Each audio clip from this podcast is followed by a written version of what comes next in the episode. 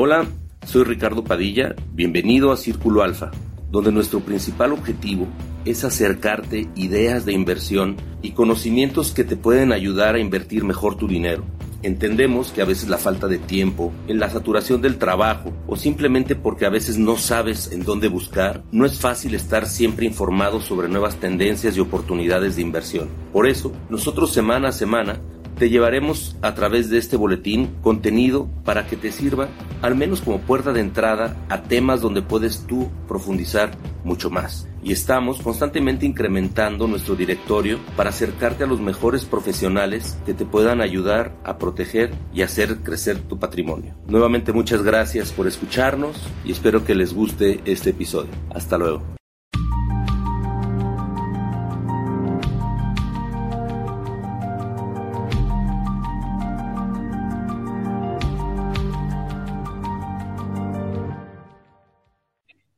Entonces, bueno, empezamos. El objetivo es que tú en lo personal tengas mucho o poco, tú tengas ese framework para poder decidir. Básicamente lo más difícil en el tema financiero es decidir. Y de hecho las finanzas no son más que decisiones personales de, que impactan en el dinero, ¿no? O sea, el comprar una cosa, el no comprarla, o sea, pero al final del día son un conjunto de decisiones. Entonces, si nosotros vemos la granja, la granja en realidad está dividida en corto, mediano y largo plazo. Que en realidad utilizamos símbolos o la analogía de la granja para poder encasillar de una manera más concreta y más aterrizada a tus hábitos, a tu, a tu persona o a tu vida, este, todos los, los proyectos o los objetivos que puedas tú tener o, o las situaciones que puedas tener en el corto, mediano y largo plazo. Entonces, el granero, el granero obviamente es como si fuera tu cinturón de seguridad en el coche, que puedes decir, bueno, es para el corto plazo porque lo quieres disponible, lo quieres trabajando permanentemente. O sea, siempre lo quieres tener. Ya cuando chocaste ya no te lo puedes poner a medio choque. Sí. Ya no te sirvió. Entonces, Es, es, en realidad ese, ese granero el que te va a soportar cualquier contingencia que pase, que básicamente es un fondo de emergencias. ¿Sí? Ok. Pero, y por ejemplo, ¿cómo sé de cuánto tiene que ser mi granero? Normalmente tiene que ver con tus gastos. Lo, lo primero que tienes que decir es, sabes que yo necesito 10 mil, 20 mil, 30 mil, 50 mil, 100 mil, y por eso la vida se hace más simple cuando tú eres, pues, vamos a llamarle ahorrador o frugal, o sea, en el sentido de que si tú eres alguien, aunque generes mucho, tienes una vida bastante compacta, por decirlo así, es mucho más fácil resolver y tener un patrimonio bien armado y bien sólido porque simplemente es más fácil, ¿no? Uh -huh. Si uno gana 100 mil y otro también, pero uno se gasta 98 y otro se gasta 60, pues el que tenga 60 al final del día va a ser mucho más fácil. ¿Por qué? Porque tu fondo de emergencia, por ejemplo, para ti que eres soltera, solteras o parejas este, digamos, sin, sin, bebés, o sea, recién casados, entre tres, tres, meses es lo mínimo, ¿no? O sea, de tres a seis meses es lo ideal, ¿no? Okay. Una familia con seis meses es relativamente suficiente, o sea, de tres a seis meses debería de ser este, el parámetro de tus gastos, ¿sí? Entonces, si tú empiezas a ver cuáles son tus gastos, obviamente lo que te gastas todos los meses, más todo lo que te gastas al año dividido entre 12 meses, porque muchas veces no se contemplan seguros, ¿no? Que a lo mejor pagas el seguro una vez al año, pero bueno, tienes que uh -huh. contemplarlo porque al final del día es de tu presupuesto anual. Uh -huh. Entonces, si tú tienes entre un 25 y un 50% de tu año uh -huh. disponible, ahí es donde tú ya empiezas a poder tomar decisiones, que en realidad lo que tú quieres es como cuando te caes en medio del mar, un salvavidas no es garantía de que vas a sobrevivir, es garantía de que vas a durar más tiempo flotando.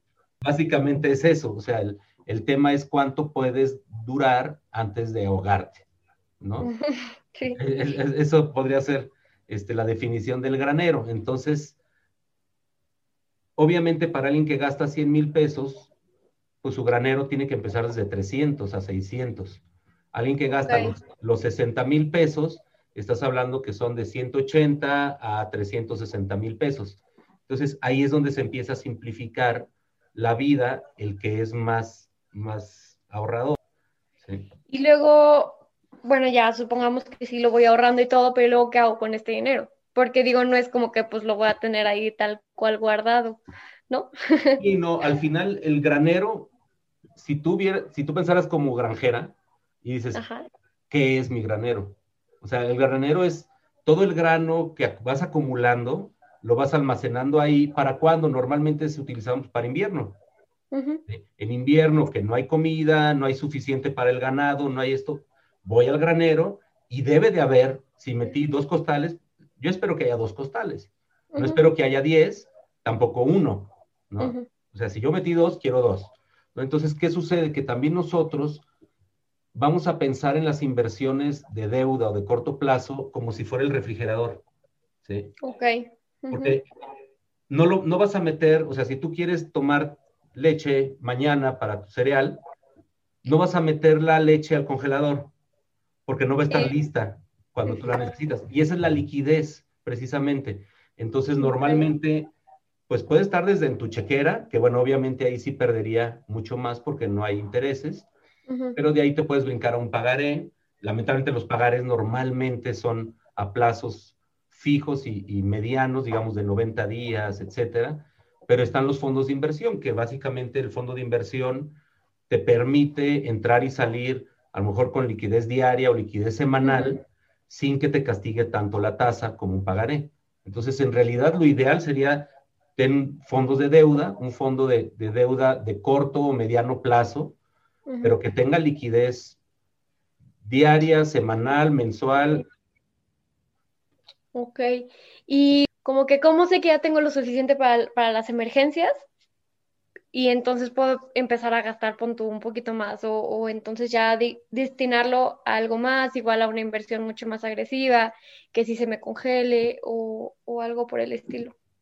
Normalmente a los, ya cuando tengas seis meses, o sea, seis el equivalente a seis meses de tu gasto, ya puedes empezar a voltear a otro lado. O sea, me refiero a inversiones de más largo plazo, a este, otro tipo de cosas. Ok.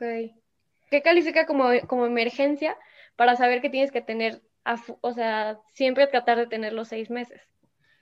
Sí, mira, primero, ¿qué, son, ¿qué emergencias son? Básicamente son una enfermedad, un accidente, o sea, chocaste, eh, un hospitalazo, puede ser tuyo, puede ser también de, terceros, o sea, porque eso es lo que tienes que también tener en cuenta.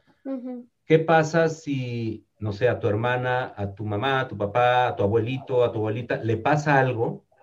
Al final del día se va a necesitar dinero y, digo, no vas a decir, ay, no, disculpen, yo nada más estaba ahorrando para mis emergencias. no. esto es para mis emergencias y no, no les voy a poder compartir de esto. Al final del día, sucede, o sea, esa es una realidad y sucede y qué mejor que tengas algo de dinero en la mano. Ahora, normalmente tu vida va avanzando y vas adquiriendo responsabilidades diferentes. Entonces, sí es importante porque tú ahorita piensas como soltera y dices, bueno, yo ya tengo mis seis meses, pero el momento que te cases, se duplica la, la probabilidad y aparte se van a duplicar los gastos. Entonces, sí es importante mantener lo más intacto posible este fondo y, tener tus reglas para qué es. Ahora, también es algo bien importante que casi nunca toma uno en cuenta, es el acceso a estos recursos. Dios no quiera, pero te da COVID, te encierran en, unos, en, en un hospital, no puedes salir, o sea, no puedes, ¿quién va a retirar el dinero? ¿Quién tiene acceso a este dinero? Entonces tienes que tener una, una puerta trasera para que alguien pueda, sí, todo bien en orden. Así es. Entonces sí es bien importante pensar, en decir, ¿cómo le voy a hacer para que alguien más pudiera acceder a esto en caso de que el accidentado sea yo? ¿No? Pero al final del día que sí haya acceso a, este dinero. Ok.